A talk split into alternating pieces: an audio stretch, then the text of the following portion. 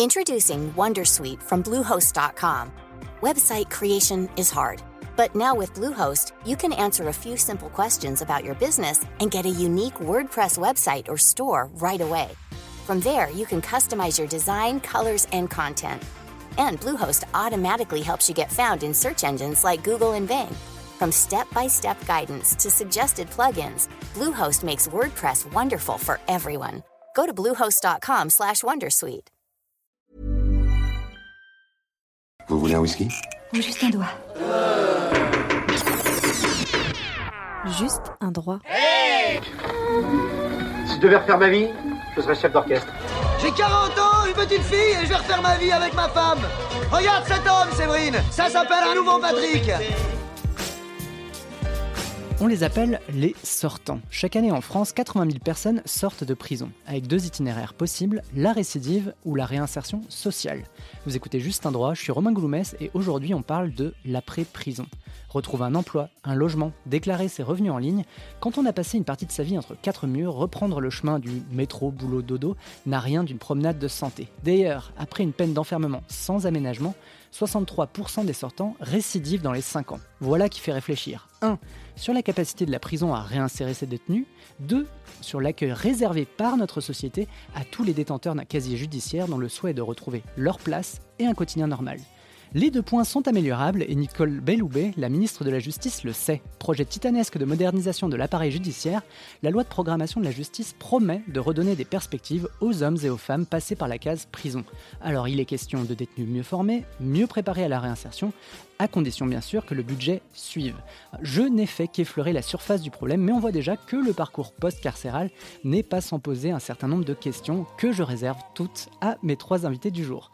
Nathalie Vallet, Papa Théodoro, on commence avec vous. Vous êtes travailleuse sociale auprès de détenus en aménagement de peine et sortant de détention. Vous faites également partie du conseil d'administration de l'OIP, autrement dit l'Observatoire international des prisons. Bonjour Nathalie Vallée, Papa Théodoro, et bienvenue dans Juste un droit. Bonjour. Notre seconde voix parle d'expérience et a fait de sa réinsertion réussie un exemple inspirant. Ancien, ancien braqueur officiellement libre depuis le 10 octobre 2016, désormais écrivain et conférencier. Bonjour et bienvenue Laurent Jacquin. Bonjour. Je complète et j'achève ce tour de table avec notre spécialiste maison. Je parle bien sûr d'Hélène Sergent, journaliste au service police-justice de 20 minutes. Bonjour Hélène. Bonjour. Alors on va commencer par se mettre en condition et en situation. On va dire que je sors de plusieurs années de prison. Qu'est-ce qui se passe? Est-ce que j'y ai été préparé, formé? Est-ce que des ressources me sont attribuées? Est-ce que je suis accompagné? Alors, je suis conscient hein, qu'il y a plusieurs questions en une. Est-ce qu'il y a un candidat pour y répondre? Le seul qui est parti en prison, c'est moi. Ah bah, Laurent Jacquat, on vous écoute. Je vais vous répondre. Mais déjà, je vais il y a un bémol. Déjà, dans la présentation. C'est-à-dire que réinsertion réussie, je dirais pas ça, pour ma part. Simplement, je me suis réadapté du mieux possible. Parce que la réinsertion, j'y crois pas du tout. Je crois plutôt au retour à la vie et au retour à un certain équilibre après un gros déséquilibre. Ce qui n'est pas la même chose. Réinsertion, c'est quand même un mot générique qui fait partie euh, du langage institutionnel. retour dans les rangs. Voilà, mais c'est pas du tout ça. C'est lorsqu'on sort de prison, on essaye de se réadapter à la vie et on essaye de revivre. Et après, ça marche ou ça marche pas. La réinsertion dans la société, alors qu'elle nous rejette d'une certaine manière, un seul exemple. On va y venir. On va l'aborder après, hein, la, question de la réinsertion. Un seul exemple. Ok au jour d'aujourd'hui, j'ai toujours pas le droit de vote. Voilà. Donc, je suis pas un citoyen euh, totalement entier. Et par rapport à la réinsertion en elle-même, tout dépend du détenu et de la peine qu'il a faite. Oui, si, on a fait 5 mois ou 5 ans ou 25 euh, ans, c'est Ou 25 ans, c'est pas la même chose. Donc, comme on dit, il y a 70 000 prisonniers, il y a 70 000 façons de voir la prison différente et sa sortie différente. Donc, je reprends ma question euh, rapidement je sors de prison après une peine X, donc on va dire, on va, on va pas fixer de, durée. Euh, est-ce que j'y étais préparé? La préparation, elle se fait en amont, elle doit se faire en amont, mais en général, le système n'a pas les moyens de pouvoir le faire par rapport au nombre de CIP, par rapport au nombre d'aides. Et aussi, euh, malheureusement, il y a un turnover de 100 000 détenus par an. Donc ça sort, ça rentre, ça sort, ça rentre, parce que la plus grosse partie des détenus, c'est des petites peines. Donc mettre en place un système de réadaptation sociale ou de réinsertion, c'est très difficile. Nathalie Vallée, Papa Théodoro, vous voulez ajouter quelque chose? Oui, moi je suis tout à fait d'accord avec euh, ce qui vient d'être dit euh, par Laurent. Euh, ça dépend aussi si on sort de maison d'arrêt, de centre de détention ou de maison centrale. Normalement, la préparation, elle doit se faire en amont. Ce qu'on s'aperçoit, c'est qu'il n'y a pas de préparation en amont sur une maison d'arrêt. Il peut y en avoir en centre de détention, par exemple sur l'accès au droit. On a des personnes qui sortent alors qu'on peut faire euh, la carte d'identité ou refaire un titre de séjour en détention, qui ressort sans titre de séjour, sans carte d'identité. Si on n'a pas vos papiers, ben vous pouvez pas ouvrir vos droits à la Sécu, vous pouvez pas vous ouvrir vos droits au RSA et tous les droits qui vont avec. Donc les personnes, en fait, il y a un gros problème sur les personnes qui sortent en sortie sèche, sans aménagement, euh, voilà. Mais c'est surtout un problème de surpopulation pénale. C'est surtout une question de moyens. Il faut être réaliste. Dans une maison d'arrêt, quand ils sont trois ou deux par cellule et qu'il y a allez, cinq CIP, c'est-à-dire euh, des conseillers mmh. d'insertion et de probation, mmh. je veux dire, ils sont tellement sous l'eau qui peuvent pas s'occuper de tout le monde. Donc on est obligé de lâcher des gens euh, qui se retrouvent euh, finalement euh, ou sans papier ou sans droit. Et, le problème est, au niveau de la surpopulation pénale et de, l'étouffement du système. Hmm. Maintenant, en centrale et en hmm. centre de détention, c'est une, une autre affaire. On a hmm. plus le temps de pouvoir mettre en place une réinsertion. Alors je veux bien juste qu'on fasse le distinguo central, centre de détention pour nos auditeurs. Alors maison d'arrêt, c'est ceux qui ne sont pas condamnés. C'est prévenu, prévenu et courte peine. Et condamnés, et ceux qui sont en partance pour euh, un centre de détention ou une centrale où euh, les gens font leur peine euh, en centrale ou en centre de détention. Donc c'est des longues peines. Super, c'est clair. voilà. Après, il y a le problème aussi de l'hébergement parce qu'on estime à au moins un quart des personnes qui sortent de détention qui n'ont pas d'hébergement euh, voilà. Donc depuis 2011, il y a un guichet unique qui s'appelle le SIAO et qui est complètement engorgé parce qu'il faut que la demande elle se fasse de la détention. Et moi, par exemple, je reçois des demandes de 2018 ou 2017 en disant cette personne va sortir dans 4 mois. Euh, elle est où? Elle est hmm. déjà sortie. Donc sortir sans hébergement, sans droit ouvert, euh, sans pièce d'identité, sans rien, mais qu'est-ce qui vous reste hmm. quoi? C'est pour ça qu'il faut mettre en avant les aménagements de peine. Ça permet aussi d'être un SAS donc vous allez être accompagné euh, bah, par des travailleurs sociaux, parce que que, ça soit en bracelet, enfin en PSE ou euh, en placement extérieur, vous êtes hébergé euh, par une association. Et là, vous allez avoir un accompagnement. Un SPIP à l'extérieur, vous le voyez une fois par mois. Donc SPIP, on le rappelle. service, pénitentiaire d'insertion et de probation. Merci. Voilà. tandis que si vous avez une association qui vous prend en charge, je ne fais pas la promotion des associations, mais moi par exemple, j'en ai un qui est sorti là, il est sorti quand le 8 juillet il a plein d'angoisse, je le vois tous les jours. Même si c'est cinq minutes pour boire un café. Euh, c'est du lien social, par ailleurs. C'est du lien social. Je le vois tous les jours. Lui, tout seul, à l'extérieur, où personne ne l'a attendu, la société l'a pas attendu, il voit que c'est galère. Là, il faisait la queue à la CAF, et ben il n'a pas tenu. Enfin, au bout d'une demi-heure, il m'a appelé en disant je me sens pas bien, voilà. Donc je vais dire venez, on ira à la CAF ensemble le lendemain. Mais tout ça, ça peut pas être fait par le SPIP. Ouais, je dirais il y a aussi il y a, un phénomène qu'il faut prendre en compte, c'est la pauvreté de la population pénale. Ça veut dire qu'aujourd'hui, entre les années 80 et aujourd'hui, euh, il y a une péporisation de, la population et euh, les gens qui sont en prison, malheureusement, sont de plus en plus pauvres et sont beaucoup, euh, beaucoup plus fragiles au niveau social et même psychologique qu'avant. Avant, dans les années 80, c'était ben, des voyous, c'est vrai. C'était des gens, des professionnels du vol. C'était une autre population mm. pénale. Aujourd'hui, elle a, elle a explosé avec un phénomène qui est lié à l'économie qui s'est écroulée et euh, au phénomène de, pauvreté en France. Ça veut dire qu'aujourd'hui, on retrouve une population pénale qui a été obligée ou de dîner ou de voler pour pouvoir manger. Et à ces gens-là, on leur demande de trouver un travail, et c'est souvent des chômeurs. Et je, dis, et je le dis toujours, quand on ferme une usine, on ouvre une prison.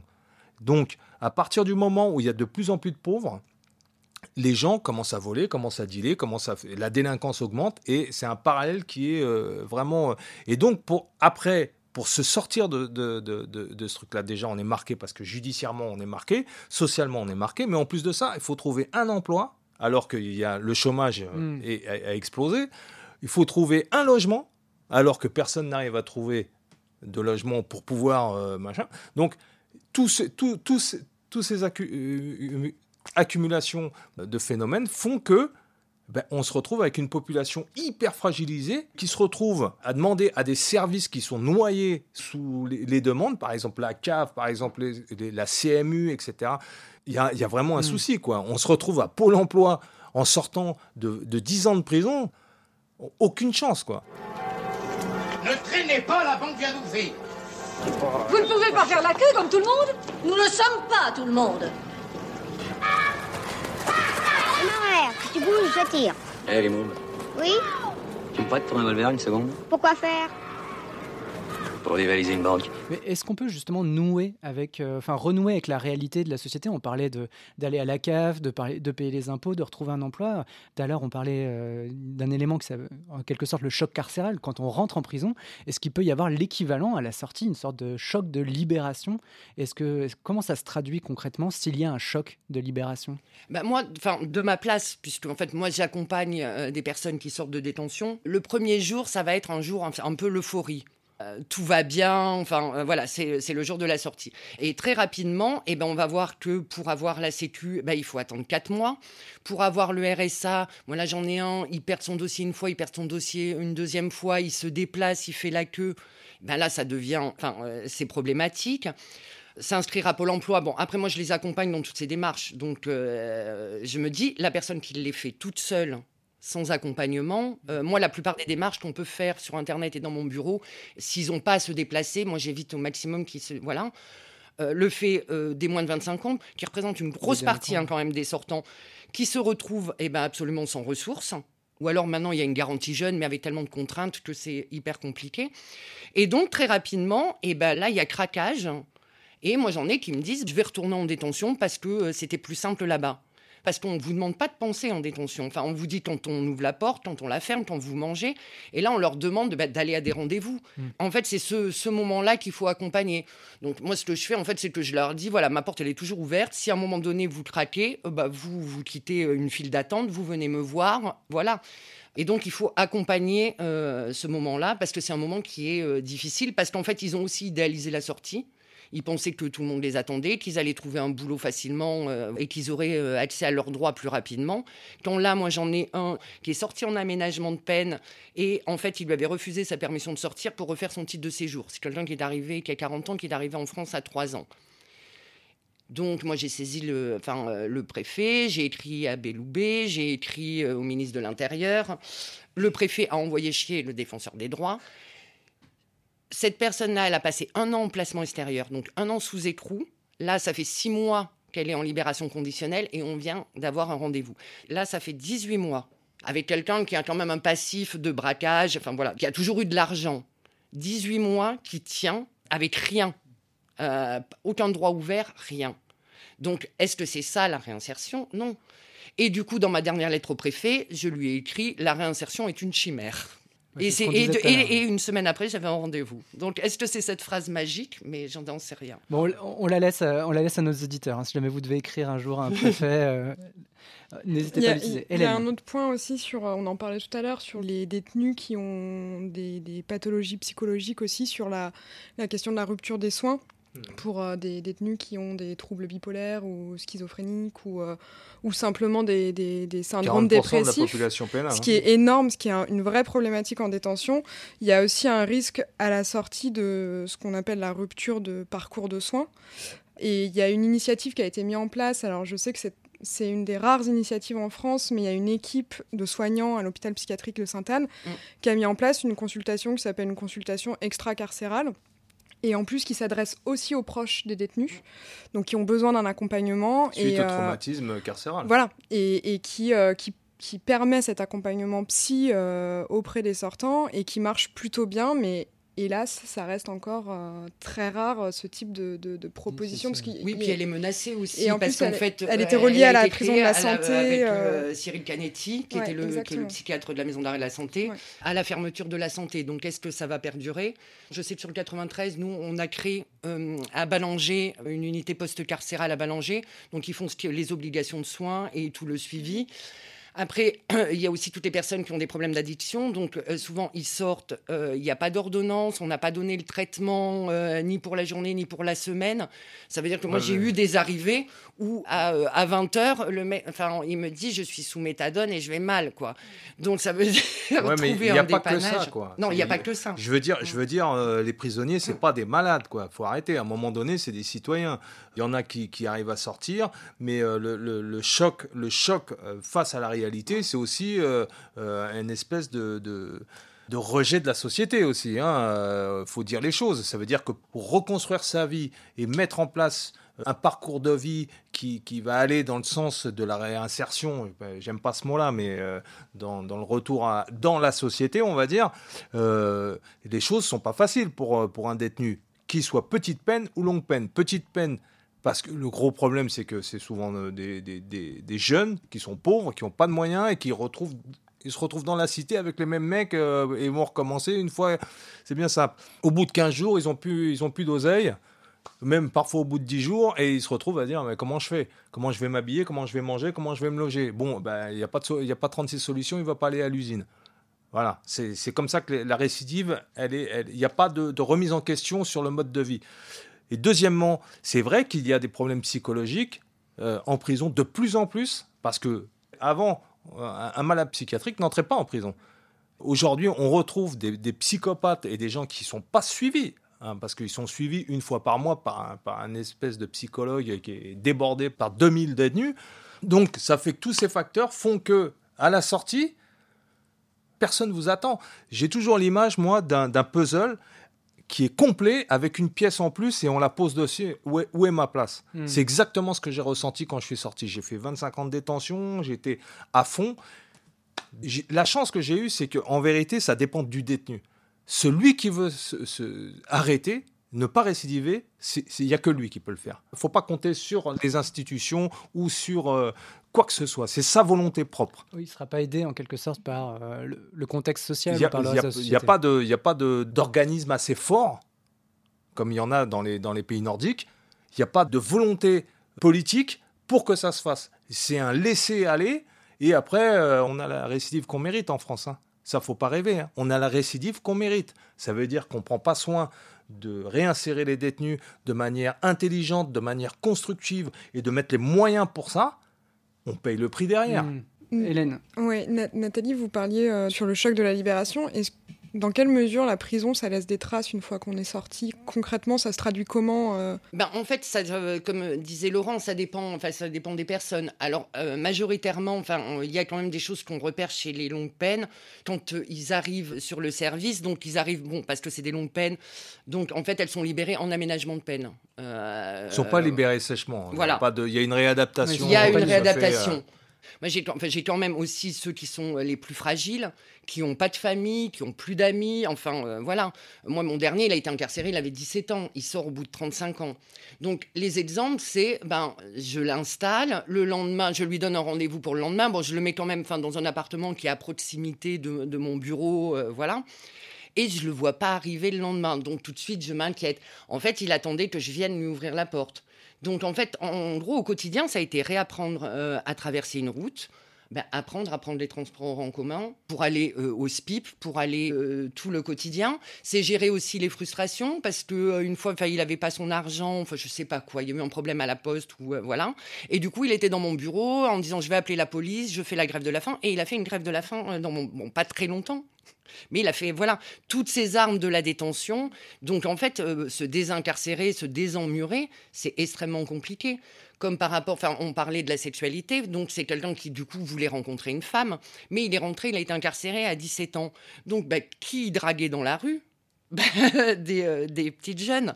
Donc moi, je, enfin, du coup, je l'avais inscrit au thé dansant de la mairie et il est revenu en me disant, il y a que des vieilles.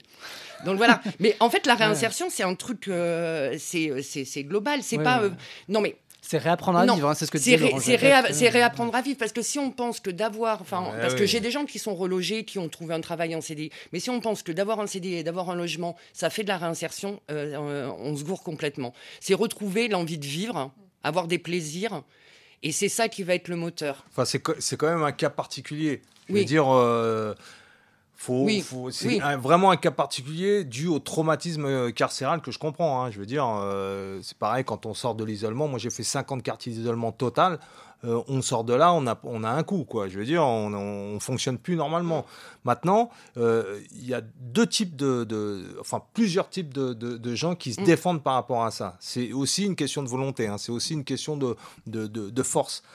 C'est vrai que, l'impact et le traumatisme carcéral est hyper puissant. Quand on a fait des années, c'est sûr qu'on est marqué d'une manière ou d'une autre. Même moi, je le remarque dans ma façon de vivre, dans ma façon de, fonctionner. Euh, Parfois, je laisse les lumières allumées, parfois, je laisse les robinets allumés parce que euh, en prison, c'est des robinets à, pression, parce que la lumière, euh, on l'allume, on l'éteint comme on veut, parce qu'on n'a pas de souci de paiement par rapport à l'électricité. Enfin, on est dans une espèce De bulle, euh. de où, euh, où on- tout est géré pour nous. Ça fait que quand on doit reprendre la vie et gérer son argent, trouver un travail, euh, rentrer, avoir des liens sociaux, etc. Je vais vous donner un exemple simple. Quand je suis sorti, donc je suis sorti en 2000 euh, 2016, ma conditionnelle a, a été terminée. Bon, donc 2010, je, je sors. Franchement, j'ai pas eu de choc face à la société, puisque je me suis préparé pendant quatre ans à cette sortie. En fait, j'ai préparé moi-même, j'ai donc trouvé le boulot, j'ai- passé un diplôme universitaire, j'ai écrit des bouquins, j'ai créé un blog, j'ai fait, j'ai fait des choses pendant 4-5 ans. Pendant 20 ans, j'aurais mis le feu. Pendant 20 ans, j'ai essayé de m'évader. Et à partir du moment où j'ai compris qu'il fallait s'arrêter, il fallait s'évader de soi-même. Il fallait s'évader de l'image dans, dans lequel j'étais, c'est-à-dire DPS, euh, fichier au grand banditisme, etc. Il fallait sortir de ça pour pouvoir vivre dans la société.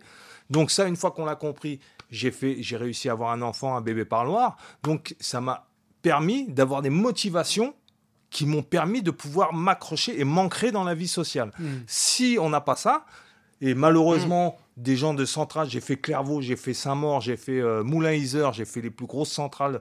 J'ai vu des types sortir et qui n'avaient aucune attache à l'extérieur. C'est comme si on prenait un type qui vit dans la forêt et on le jette en plein milieu d'une ville. C'est exactement la même chose. Le choc il va être tel qu'il va pas savoir euh, comment fonctionnent les feux rouges, comment fonctionne la société, comment pensent les gens, pourquoi ils s'habillent comme ça, pourquoi, pourquoi. Je veux dire, on est dans un autre monde. C'est un univers complètement parallèle. Et donc le choc, j'ai vu des longues, des très longues peines, des types qui sont sortis de prison après plus de 30 ans et qui ont qui, qui- qui appelaient le directeur en disant je veux revenir parce que dehors j'ai plus de famille j'ai plus rien euh, je suis dans une petite chambre de bonne machin. Et, et ce qu'il faut bien dire c'est que la plupart de ces détenus qui sortent se suicident à l'extérieur. Mm. parce qu'on parle des suicides à l'intérieur des prisons un tous les trois jours faut toujours le rappeler. Et il n'y a aucune étude qui est faite sur les détenus qui se suicident ou qui se détruisent et qui se suici- se suicident aussi socialement. Ça veut dire qu'ils récidivent. Donc de passer de l'un à l'autre comme ça, sans préparation, c'est ce qu'il y a de plus dramatique. Et la préparation, elle doit être faite par les institutions, elle doit être faite par des gens compétents, et on ne l'a pas. Et il n'y a pas les moyens pour le faire. Et si, et si jamais on avait la possibilité d'étudier vraiment ce phénomène, on se rendrait compte, déjà, la population pénale, faudrait la réduire, parce que ceux qui vont en prison, pour la plupart, si on enlève tous ceux qui sont prévenus, qui sont présumés innocents, si on enlève les petites peines de moins de deux ans, si on enlève les malades psychiatriques, Mm. si on enlève les malades qui sont vraiment malades, si on enlève tout ça, on arrive à 20 000, 30 000 détenus hein, Mm. en France. 20 000, 30 000 détenus. Les plus dangereux, c'est 5 000. Stop. Moi j'étais Faut- à 2000, mais. euh, Non mais non mais Oui, oui, non, mais oui, oui. les Mm, plus dangereux oui, oui. par rapport à la population Mm. qui euh, je veux dire euh, non ce qu'il faut bien se rendre compte c'est quand même ça ça veut dire que si on enlève tout ce poids qui écrase le système et qui fait enrayer la machine de réinsertion et de, et de, et de la justice euh, on, On peut- allège, ouais. on allège largement la possibilité de pouvoir s'occuper et de toute façon c'est l'aménagement de peine est la solution Alors, je, vous- je vous coupe rapidement, hein, parce que euh, à la fin, à la fin de l'émission, je renverrai vers euh, une émission qu'on a regardée tous les deux, Hélène. C'est euh, euh, votre, euh, votre one-man show, comme vous le décrivez, euh, au Ah, TEDx le- ouais, en TEDx, 2015, ouais. Ouais. TEDx Paris. Et euh, vous dites que, euh, en gros, la, la prison rend euh, foncièrement euh, violent et, euh, du coup, inadapté socialement. Dr. Crane, Ah, Miss Dawes. vous êtes réellement persuadé qu'un tueur à gage de la pègre n'a pas sa place en prison Bien entendu, voyons, sinon je n'aurais jamais témoigné dans ce sens. Ah oui, oui, mais la- la- la- je le dis, la prison est un cancer social. C'est une machine, c'est une usine qui fabrique la récidive. c'est un système qui est contre-productif pour la société et qui forme la récidive. Donc d'autres victimes de tous côtés, quoi, et Mm. qui coûtent de l'argent. Oui, il me semble que l'OIP, a- avec d'autres associations, euh, avait justement sorti un, chi- un- un rapport qui disait que l'enfermement était la- vraiment le- la peine, en, en tout cas la, la moins cher. efficace et la plus chère, effectivement, en termes de réinsertion derrière. 90 euros Et, par euh, jour. ouais. En fait, oui, c'est à peu près 100 euros qui est mis en détention et. euh, Bracelet électronique, euh, c'est euh, sais 10 plus. euros par jour. 10 euros par jour. Mm. Voilà. Parce que, en gros, euh, c'est vrai que on citait tout à l'heure le discours de Nicole Belloubet qu'elle a fait en, en mai euh, 2019, où elle présentait un petit peu euh, les ambitions de la loi de programmation de la justice, qui disait, en gros, on veut pousser. On veut pousser euh, l'aménagement de peine, la semi-liberté, ce genre de choses. Pour vous, est-ce que ça, c'est, enfin, on, on va le décrire peu, afin qu'on comprenne bien justement euh, euh, ce que c'est que la semi-liberté. Mais pour vous, c'est la solution euh, pour euh, lutter contre la récidive aujourd'hui. Non mais Alors moi, peut-être pas la semi-liberté, puisque euh, la semi-liberté, en fait, c'est- enfin, on rentre dormir soit en détention, soit dans un centre de semi-liberté. Euh, mais je pense qu'au niveau de l'accompagnement, c'est pareil. Enfin, les centres de semi-liberté, ils sont, euh, ils sont surchargés. Il y a très peu de conseillers d'insertion et de probation. Enfin, ils peuvent pas recevoir tout le monde et faire un accompagnement. Donc voilà, moi, euh, sur le placement sous surveillance électronique, Le PSE. je, le PSE, ça. voilà, du coup, non, mais je, je- avez voilà. bien fait, vous avez Moi, bien je fait. suis assez mitigée. Je pense que ça convient à une certaine catégorie, enfin, quelqu'un qui va être euh, complètement inséré. Enfin, euh, vous êtes sur une cité avec euh, votre bracelet, vous n'avez pas d'accompagnement, vous voyez le SPIP une fois par mois, il y a personne qui vous aide dans vos démarches, puisque le SPIP, euh, maintenant, l'émission du SPIP, c'est lutter contre la récidive, travailler, l'évaluation de la dangerosité, mais tout ce qui est de l'accès au droit, c'est pas, c'est pas ça.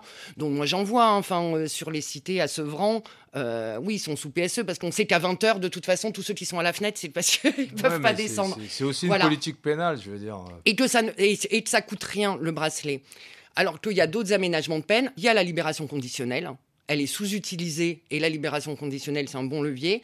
Il y a euh, le placement extérieur. En fait, le placement extérieur, les personnes sont dans une association euh, sur un temps donné, le temps de la, euh, de la peine, et avec un accompagnement, l'hébergement, enfin, et un accompagnement global. Ça va être euh, faire les échéanciers pour les dettes, parce qu'on n'en a pas parlé, mais c'est quelque chose qui plombe la réinsertion. Comme là, cet après-midi, avant de venir, j'ai quelqu'un, enfin, bon, c'est trafic de stupes, bon, 5 ans de prison, 60 000 euros d'amende pécuniaire, et là, les douanes viennent tomber un million.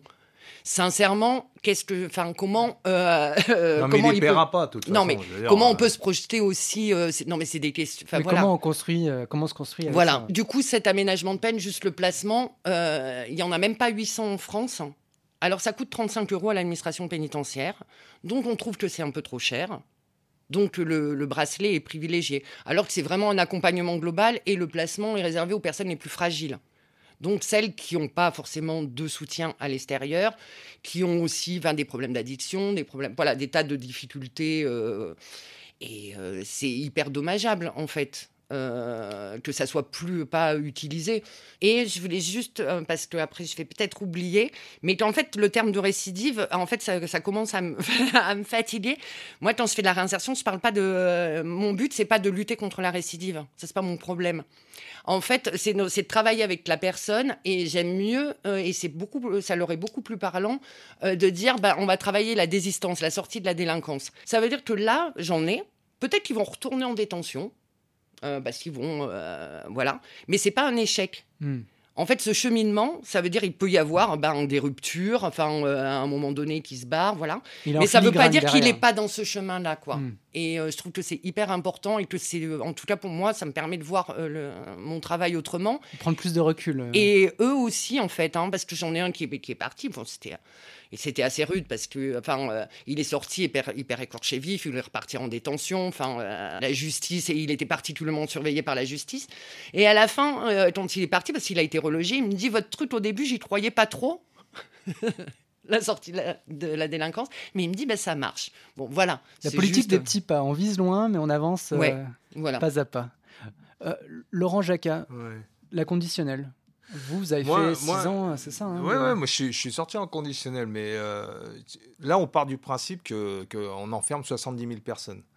je, je le répète, il faut arrêter d'incarcérer euh, à tout va. Ça veut dire qu'aujourd'hui, même des gilets jaunes prennent 4 points pour avoir jeté un caillou. Je veux dire, on rentre dans un truc, ça fait partie des prisonniers aussi. Ça fait partie euh, des gens euh, qui se retrouvent parce qu'ils ont volé à manger, ils se retrouvent en prison aussi. Donc, euh, la moindre contestation, on peut se retrouver en prison. Je veux dire, il faut, aussi se rendre compte que c'est ça aussi la politique pénale actuelle qui fait qu'on est à 70 000 prisonniers. Il y a quelques années, je disais qu'on serait à 80 000. Je, ne suis pas loin, hein. Mm. et on va arriver à 80 000. Bon, bref, la conditionnelle, oui, c'est un bon outil. Mais avant la conditionnelle, il faut éviter l'incarcération. Il y, a des, il, y a des, il y a des aménagements de peine et d'autres solutions pénales qui peuvent permettre d'alléger le système. Donc, euh, on ne rend pas service à, à une personne en la mettant en prison dans un bain qui est complètement euh, négatif et qui va augmenter ses difficultés. C'est-à-dire, il va perdre son appartement, il va perdre son travail, il va perdre peut-être sa famille, il va perdre euh, tous ses moyens, il va pas pouvoir. Maintenant, moi, j'ai pas une vision euh, condescendante du détenu. Parce que c'est ma famille et je sais qui est en prison. Il faut arrêter de les prendre pour des malades mentaux, quoi. Il faut arrêter de les prendre pour des fatigués. Parce qu'à un moment donné, ils sont dans une difficulté. Mais ils sont pas aidés. C'est ça le problème. C'est qu'en face d'eux, il y a des gens qui les aident pas et qui ne veulent pas. Et il n'y a pas de volonté d'aider euh, les détenus. Et même dans la population générale, la population pénale, elle est moins considérée que leurs chiens ou leurs animaux. Je veux dire, il faut bien comprendre qu'il y a aussi euh, euh, une espèce de, façon de voir le détenu, moi qui m'énerve à un moment donné, euh, de nous prendre pour, des pauvres petits détenus malheureux et qui sont traumatisés, à un moment donné, stop quoi. Parce que c'est pas que ça, il y a aussi des Mozart en prison, hein. il y a aussi des gens qui, font des études et qui s'en sortent. Il y a aussi beaucoup de, volonté et de capacité. Et ça, faut aller en centrale, il faut aller en détention, il faut avoir bien connaître la détention pour ça. Maintenant, il y a beaucoup de cas de, de- de gens qui ont des problèmes sociaux et qui rentrent avec leurs problèmes sociaux et qui sortent avec leurs problèmes sociaux. C'est ça la différence qu'il y a entre hier et aujourd'hui. Donc, euh, la conditionnelle et tous les moyens de, de pouvoir aider socialement les gens, c'est de pouvoir leur apporter du travail, de pouvoir euh, euh, monter des structures qui puissent les accueillir au niveau du logement, au niveau de tout ça. Et ça, c'est le ministère. Mm. C'est le ministère. Vous me parliez de, de Belloubet. Moi, je, je connais tous les ministres de la Justice depuis Badinter. C'est la garde des D'accord actuelle. je veux dire, je veux dire, oui, oui, mais de- de- depuis Badinter, je les ai tous vus passer. Tous étaient pleins de projets. J'ai même rencontré Taubira, avec qui j'ai discuté, euh, qui m'a dit Vous avez fait 25 ans de prison, euh, oui, euh, oh, mais c'est c'est extraordinaire, vous êtes bien portant, tout va bien. Parce que dans son idée, dans son esprit, elle se dit Le mec qui a fait 25 ans de prison, il est anéanti, il est détruit. Mais c'est pas vrai. Il y a toujours une chance à la chance. Il y a toujours possibilité de réinsertion, pas de réinsertion, de, réa- de retour à la vie. Donc ça, c'est et cette chance-là, elle n'est pas exploitée. Mm. Tous les systèmes sociaux, tout, même les mentalités font que on est toujours dans une espèce d'assistance. On regarde le détenu d'en haut et on dit voilà, on va te sortir. Non, c'est pas comme ça. Le détenu, il faut le motiver dès l'incarcération, comme ils le font dans, dans- dans- les pays nordiques. Il faut essayer de construire avec lui et de monter, euh, de monter les, les échelons. Là, ce que vous êtes en train de me dire, c'est que au-delà donc euh, de la grande phrase euh, "il a payé sa dette à la société" et le fait que ben, le casier judiciaire reste, le regard de la société reste justement dur vis-à-vis des détenus qui justement devraient évident. reprendre une place normale, etc. Deux exemples. J'ai pas le droit de vote. D'accord? Parce que euh, la loi est pas rétroactive. Elle a changé la loi, mais elle n'est pas rétroactive. Donc, j'ai pas le droit de vote. À vie. C'est pas normal. Hmm. J'ai payé ma dette. Deuxièmement, quand on se retrouve par exemple en société, voilà, je rencontre une jeune fille, je sais pas, euh, voilà, euh, je rencontre ses parents. D'accord? Qu'est-ce que je lui dis? Je veux dire, je me suis réinséré Hmm. euh, ou pas réinséré. Enfin, je, je- je suis dans la vie. Mais quand je vais dire Bon, écoutez, euh, beau papa, voilà, j'ai fait 25 ans de prison. Boum, terminé. Faut arrêter. Le la stigmatisation, elle est là tout de suite. Il y aura pas. Je dis, mais pourquoi euh, Non. Et au niveau du travail, c'est la même chose. Ouais, on va y venir. hein. C'est l'emploi, c'est un point C'est- important. Je veux dire, je veux dire euh, le casier judiciaire, le, le trou béant qu'il y a dans, dans, dans ma vie, je l'explique comment À part dire la vérité. À tonton Joey, le taulard Mais c'est ton frère, maman. Ouais, je dois dire que c'est pas tous les jours facile à assumer d'avoir un oncle en prison. Tout le monde fait des erreurs dans la vie, mes enfants. Merde, je vais être en retard. David, on ne parle pas comme ça Hélène. Sur le, sur le lien social, euh, il y avait euh, moi une question qui m'intéressait aussi. Je voulais avoir votre avis sur euh, les détenus et les sortants qui ont une famille, qui ont, qui ont un cercle sur lequel ils peuvent s'appuyer. Pour une peine moyenne ou une longue peine, comment est-ce qu'on fait pour renouer ce lien familial Et est-ce que les proches sont aidés aussi entre guillemets pour euh, Aidés par des institutions ou Ah ben, en fait, peu moi, c'est une question. qu'est-ce qui existe et enfin peu Mm. importe l'acteur mais qu'est-ce qui existe pour aider Ah, rien. euh, Rien, en fait, parce que moi j'ai, plusieurs euh, là en ce moment euh, plusieurs situations, euh, voilà, de personnes qui ont fait quand même pas mal de temps en détention, qui là sont en aménagement de peine et vont repartir en famille. Et là on voit que là la sortie au niveau du couple et au niveau de reprendre une place, enfin c'est extrêmement difficile. Là, enfin bon, c'est une sortie qui est récente et donc il est revenu mais complètement effondré de son week-end en disant ma femme elle a continué à faire ses trucs, enfin et lui il pensait, enfin un petit peu comme dans les films sur la 6 où il allait être accueilli, enfin ça allait être le, euh, le roi du monde. Et elle, elle a continué, enfin elle a bossé, elle a élevé les deux enfants, elle a fait des parloirs euh, toutes les semaines. Et du coup, ben quand il est arrivé, là pour l'instant il retrouve pas euh, sa place. Donc après, c'est des choses que nous, enfin que moi je peux travailler. Du coup, sa femme m'a appelé, donc je discute aussi avec sa femme. Et je me suis dit, je vais essayer de trouver une structure euh, qui pourrait recevoir la famille et discuter. Et là, je suis en mode de recherche parce que euh, il y a, Il y a pas quasi- beaucoup de y a rien. Parce qu'il y en a aussi qui disent, moi, je veux pas voir mes enfants tant que j'ai pas euh, un travail, que je peux pas leur payer des trucs, euh, euh, voilà. Donc ça aussi, c'est comment on reprend des liens et, avec la famille, père parce que en souvent, en tant que père. Enfin, moi, j'ai que des hommes, donc. Ouais. euh, oui et puis la population euh, carcérale voilà. c'est majoritairement des hommes mais... Euh, voilà, souvent aussi ils sont séparés, donc c'est euh, demander un droit de visite. Donc bon, ben, on va faire une demande enfin, au niveau du juge. euh, ah non, je veux pas avoir de juge. non, mais j'entends hein, tout ça. Après, ça, c'est des choses qu'il qui est normal. euh, et- non, mais ce Ce qui est tout à- normal, Non, il faut ce tout qui- juger, il faut tout. euh, ce qui est tout à fait entendable. Et là, moi, j'en ai quelques-uns qui, euh, dont un, c'est assez hallucinant parce qu'il me dit, je suis rentré, j'étais un enfant, il a fait 22 ans, et il me dit, euh, donc son fils venait de naître. Là, il sort au bout de 22 ans et son fils vient d'avoir un, un enfant. Donc, il dit, je suis rentré enfant et là, euh, je me retrouve grand-père. Donc, c'est comment euh, il n'a pas été père, comment on devient grand-père. Tout ça, c'est euh, c'est des choses qu'on peut parler. On a aussi une psychologue, donc ils peuvent, euh, enfin, ils peuvent la voir quand ils veulent. Euh, voilà. Mais après, sur des structures existantes et tout ça, il y a, Il y a euh, pas enfin, là, moi, beaucoup d'alternatives Il n'y a pas euh, beaucoup d'alternatives. En général, en général, ça ne tient pas. C'est clair. La vie C'est net. Faut- non, mais le faut- lien faut- familial, vous faut être, réali- faut être réaliste. Il y a des parloirs, c'est exceptionnel. Quand euh, une femme, une famille reste soudée après un temps d'incarcération, c'est exceptionnel. Moi, je vais vous dire la vérité.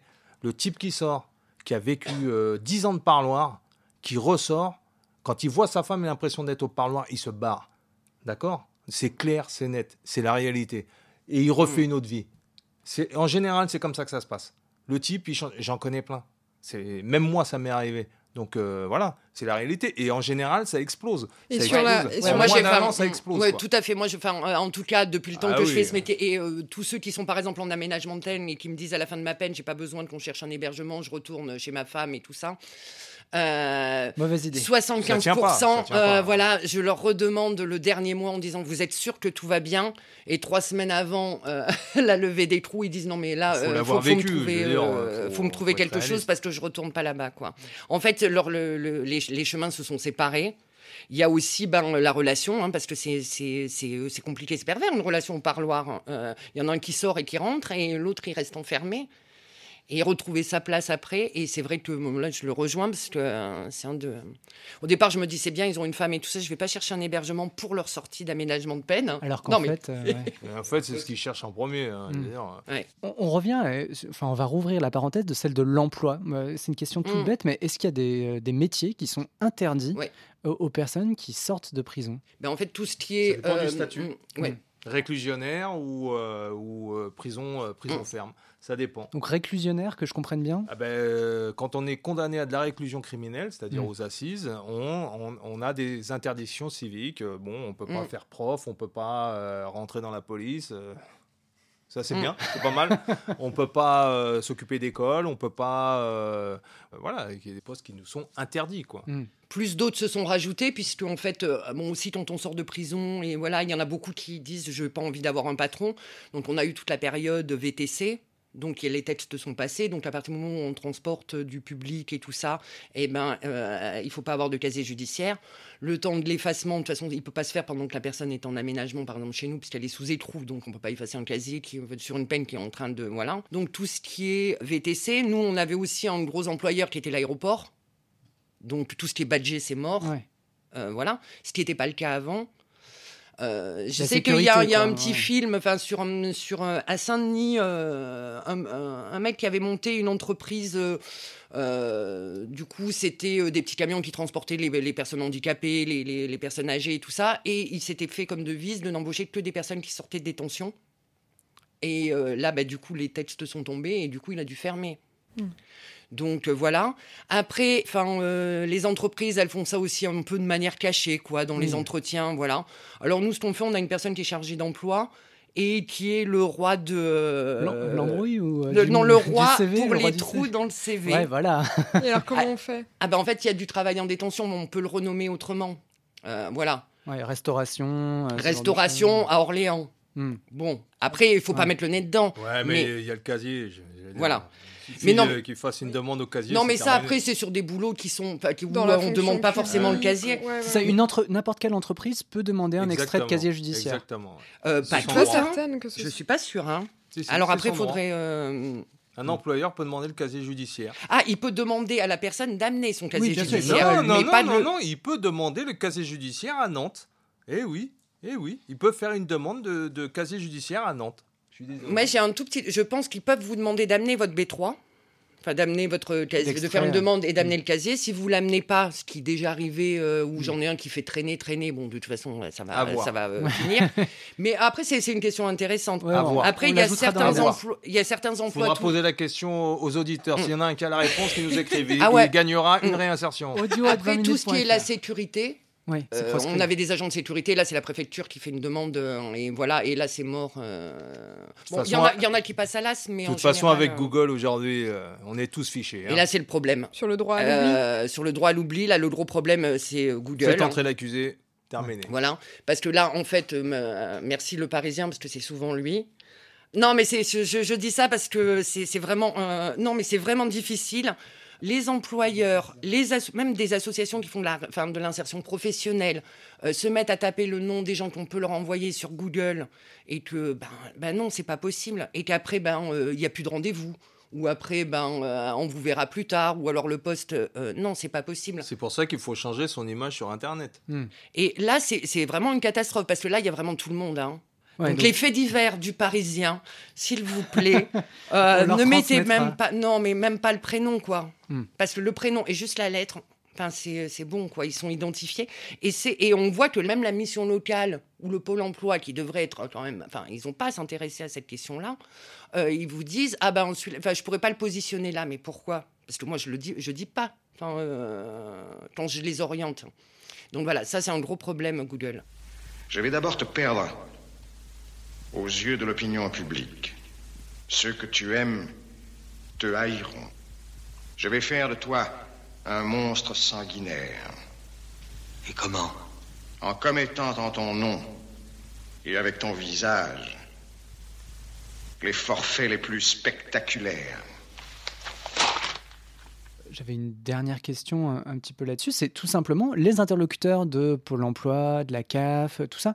Est-ce qu'ils sont coachés en amont? Est-ce qu'ils savent accueillir euh, des gens qui sortent de prison et donc qui n'ont, bah, à qui il manque peut-être des années de repères, à qui il manque des années de documentation, enfin, et qui repartent hein, de zéro euh, Alors normalement, en fait, par exemple sur la mission locale, il doit y avoir une personne, enfin spécialisée justice.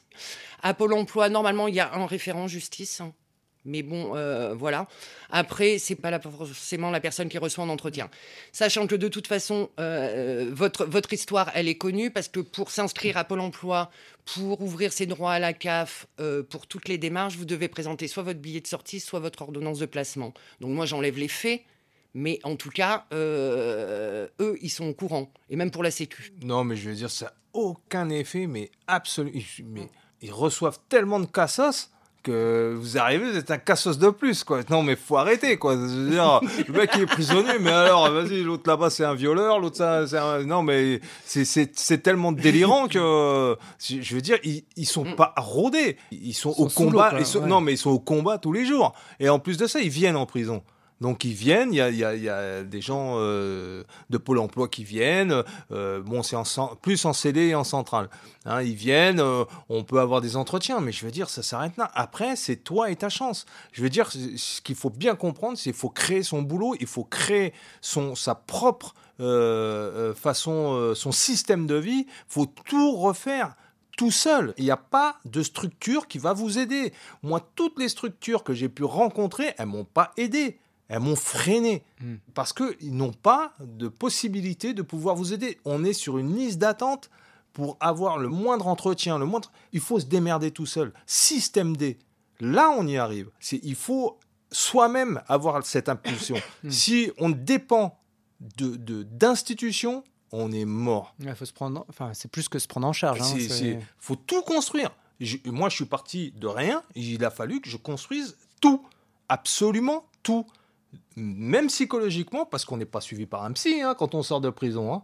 Il n'y a pas de, structure qui va nous encadrer, nous passer la pommade. Non, non, non, tu te démerdes. Parce que les autres avancent. hein. Toi, si tu n'avances pas, tu es sur le chemin. Moi, je connais des gens qui, qui restent chez eux, qui peuvent plus bouger, qui ont fait des années de placard, qui ne bougent pas. Et je, et je vais les voir, je dis, mais sors, essaye de vivre, va manger au resto, va à la mer, va... Non, ils ont peur des gens, ils n'arrivent plus à, à fonctionner dans la société, c'est ça. C'est trop de défis. Trop de défis. Moi, j'essaie de relever le truc. C'est aussi mon caractère qui veut ça. Ça veut dire que même la, la prison, elle n'a pas réussi à me casser en deux. Parce que j'étais volontaire. C'est grâce à ça que je suis sorti pas en bon état. Parce que j'ai mis. Ça fait 10 ans que je suis sorti là. J'ai mis 6-7 ans avant de m'en remettre. Il faut avouer les choses, il faut dire les choses. J'avais encore des, des problèmes, même de, de violence, dans ma tête, et que j'ai, que- qu'il a fallu que j'apprenne à, à- calmer pour pas péter un plomb. Parce que quand on se retrouve dans une queue à la boulangerie, qu'il y en a un qui compte ses pièces euh, euh, pendant deux heures et qui, qui, qui- machin, on a envie de péter une durite. hein. Non, mais j'ai envie de les secouer. hein. Non, mais franchement, ou quand je suis en voiture et que je vois des fatigués, mais là, il y a des choses qui remontent et il faut les freiner. Je vais vous dire franchement, j'ai une bête à l'intérieur de moi, je la retiens. Et ça, pendant des années, ça bouffe beaucoup d'énergie. Parce que il faut, faut bien comprendre que la réinsertion, c'est pas aussi trouver un travail, un appartement, un machin. C'est pas ça. C'est de la psychologie. La psychologie, elle est là. Ça veut dire que si jamais je pète un plomb, moi, je sais où je vais. Je sais, je sais de quoi je suis capable. Il y a tout un phénomène psychologique qui amène à l'échec total de, de, de, de réinsertion Oui. ou de retour à la vie. Le manque de perspective, le manque de moyens. mais oui, euh, je veux dire, moi, j'ai, je je vais vous dire, j'ai aucun avenir. Quand je suis sorti après mes 25 ans de détention, j'avais aucun avenir. Euh, se retrouver, euh, aller dans, dans une usine, que ça soit Renault ou n'importe laquelle, et d'arriver avec mon, mon, mon bagage derrière moi et de dire voilà, j'ai fait ça, j'ai fait ça, j'ai fait ça, mais personne vous prend, personne vous parle. Je veux dire, faut bien, faut bien comprendre que vous Et êtes un pestiféré. Qu'est- Qu'est-ce qui a été salutaire pour vous? Ce qui a été salutaire, c'est que j'ai eu un enfant, j'en ai eu un deuxième, parce qu'en vérité, j'aime la vie. Ça veut dire que je, je suis, je suis très euh, charnel avec la vie. Ça veut dire que j'aime vraiment être euh, dans la liberté. Ça veut dire la liberté totale. Ça veut dire pouvoir agir. De...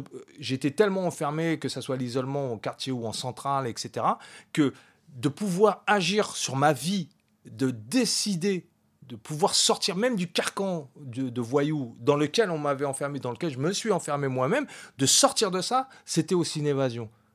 Voilà, parce que c'est une façon de s'évader. C'est aussi, même dans ce système social, je ne fonctionne pas normalement dans ce système social et je veux pas fonctionner dans ce système social parce qu'il me plaît pas. Je vais pas me réinsérer dans quelque chose qui me plaît pas. Je veux dire, il y a que des moutons. Non, mais il faut arrêter, quoi. Je veux dire, non, mais c'est clair. Ils mangent tous à la même heure. Moi, je vis. J'essaie de vivre. Mais pour ça, il faut trouver, avoir l'intelligence de pouvoir sortir et, et- et s'adapter et adapter aussi sa façon et son caractère et sa façon de. C'est ce qui est Ouais, c'est un vrai combat, en fait, C'est ce y a de plus dur. C'est pas le, le fait de faire la prison, etc. Bon, on l'a fait. euh, on est nourri, on est logé. Bon, euh, façon de parler. Hein, je veux dire, faut aussi se la, se la taper la prison. Mais la sortie, vivre, prendre en charge et prendre ses responsabilités et vivre parmi les autres à sa manière, à sa façon, s'adapter, c'est ça le plus dur. Mm. C'est ça le plus, le plus démentiel. Et, la chance que j'ai pu avoir, c'est que j'ai pu écrire, j'ai pu rencontrer des artistes, j'ai fait plein de choses. Qui, qui je me suis diversifié euh, dans le cinéma, dans, dans plein de choses qui m'ont permis de pouvoir. Après, j'en ai marre, j'arrête, je fais autre chose. Et donc, de pouvoir toujours rebondir, rebondir, rebondir pour pas être étouffé par la lassitude et, une sorte de dépression, parce que c'est la dépression hein, qui vous emmène au fond. Et donc ça, c'est une force Bon, j'ai un super entraînement aussi, je veux dire, par rapport aux années que j'ai pu faire. C'est vrai que la, capacité de résilience, parce que c'est la mm. résilience, c'est de la résilience, c'est pas autre chose. Et d'ailleurs, moi, je fais des conférences sur la résilience. Mm, la capacité à se remettre mm. de quelque chose. De quelque chose, d'un traumatisme. Donc, je fais des conférences, je vais dans des écoles où je parle de ça, en fait, de cette résistance qu'il faut, qu'il faut avoir et qu'on peut se remettre de tout. Je veux dire, je suis, un exemple par rapport à ça. Je, on peut se remettre de tout. Il ne faut, faut pas rentrer dans une espèce de schéma euh, fataliste du détenu. Euh, euh, non, non, non. Faut sortir de ça et trouver les, bons, les bons exemples au lieu de prendre les mauvais. Faut prendre les bons exemples de gens qui arrivent à s'en sortir.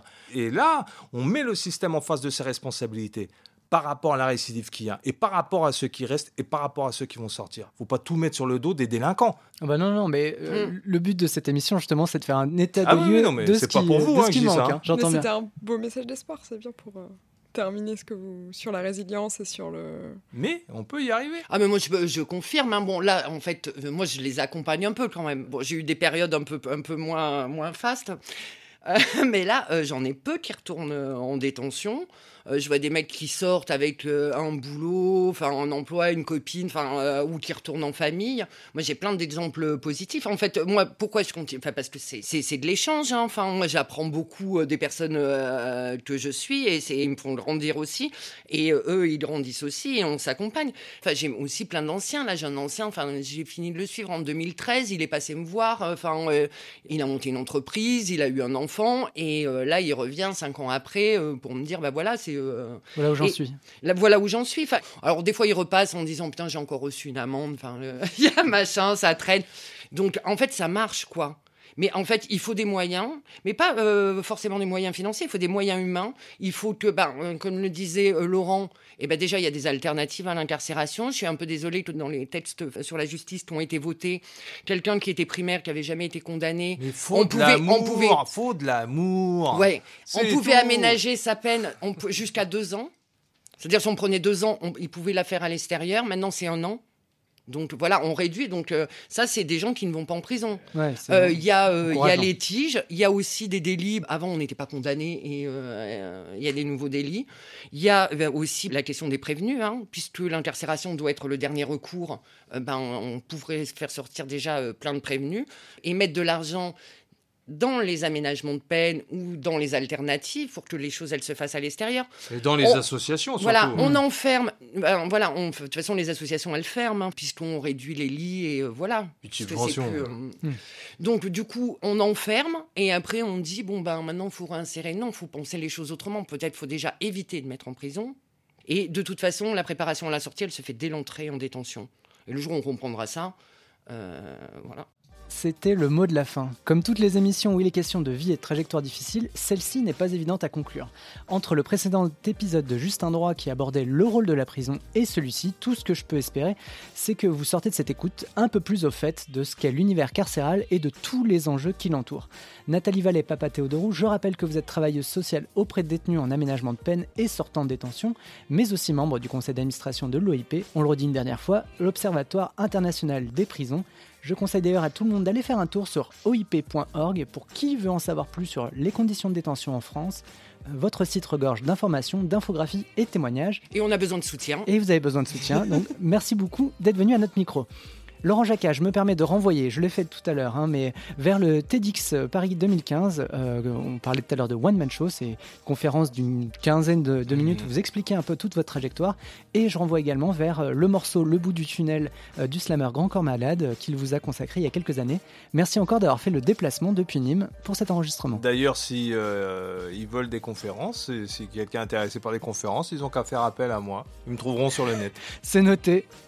Eh ben merci. Enfin, un grand et dernier remerciement à toi, Hélène. Alors que toutes mes pistes, hein, toutes n'ont mené à rien, tu as trouvé nos deux invités et calé cet enregistrement dans un laps de temps ultra court? Merci encore. Merci. Un témoignage, un commentaire, je réponds à tous les mails envoyés à l'adresse podcast at 20minutes.fr. Vous pouvez même me contacter si vous avez besoin d'entrer en contact avec Laurent Jacquat. Si l'épisode vous a plu, n'hésitez pas à le partager autour de vos ouailles et à nous laisser un commentaire sur la page iTunes de Juste un droit. C'est gratuit et ça m'aidera à passer de bonnes vacances. En parlant de vacances, Juste un droit se met en retrait de la justice quelques semaines. Je vous donne rendez-vous courant septembre pour un nouvel épisode. Justin Droit sortira de sa cellule pour s'installer sur les bancs du tribunal et plus précisément aux assises, puisqu'il sera question du rôle des jurés. Passez de bonnes vacances, à dans un mois, et que justice soit faite. Vous voulez un whisky Ou juste un doigt. Juste un droit. Join us today during the Jeep Celebration event. Right now, get 20% below MSRP for an average of 15178 under MSRP on the purchase of a 2023 Jeep Grand Cherokee Overland 4xE or Summit 4xE. Not compatible with lease offers or with any other consumer incentive offers. 15,178 average based on 20% below average MSRP from all 2023 Grand Cherokee Overland 4xE and Summit 4xE models in dealer stock. Residency restrictions apply. Take retail delivery from dealer stock by 4 1. Jeep is a registered trademark.